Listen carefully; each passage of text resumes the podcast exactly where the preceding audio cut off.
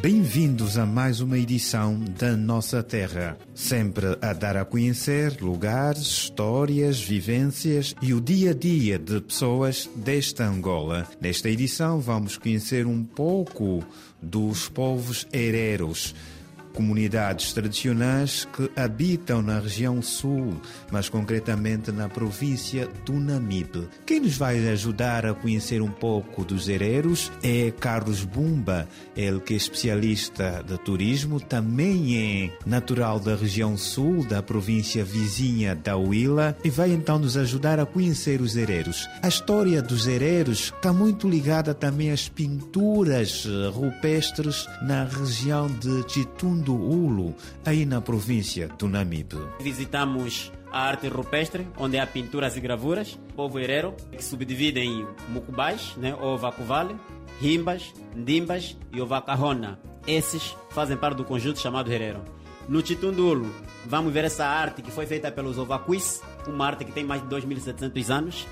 Era uma forma deles de comunicação e é ali onde nós explicamos as barreiras, o limite, a fronteira entre a história e a pré-história e ali nós desconstruímos tudo que hoje nos apresentam, que a história começa com a escrita, não é. Hoje a ciência já veio, pessoas percebem que a história começa com a fixação de memória.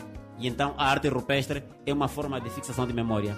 Os hereros e todos os seus hábitos e costumes foram muito estudados pelo escritor e antropólogo angolano Rui Duarte de Carvalho.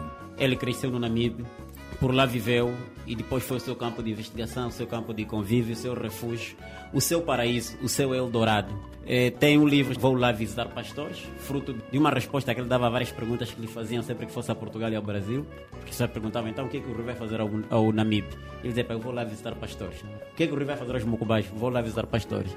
De tanto responder isso, inspirou-os para escrever uma obra e fez o livro. E o livro Vou Lá Ver Pastores, de Rui Duarte de Carvalho, também serve para um roteiro turístico nesta região de Angola, onde o escritor é homenageado. Esta rota, Vou Lá Visitar Pastores, começa na hospedaria Casa Velha, no Namibe, que era uma casa que albergava, acolhia o Rui Duarte Carvalho, casa dos seus amigos prediletos. E seguimos pela estrada Moçambique de Estomboa.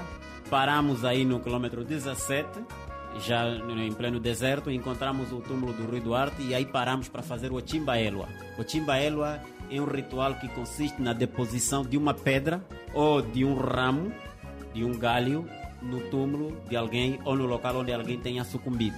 Em ritual esse que o Rui decidiu perpetuar porque há mais de 90 anos um mais velho chamado Cachipeu Almafilepongá, lá para os fundos do Ombuí, lá mesmo depois do Curoca, esse senhor terá falecido e os familiares vieram recolhê-lo, mas o local onde ele sucumbiu foram depositando pedra e hoje temos o famoso histórico Morro do Soba.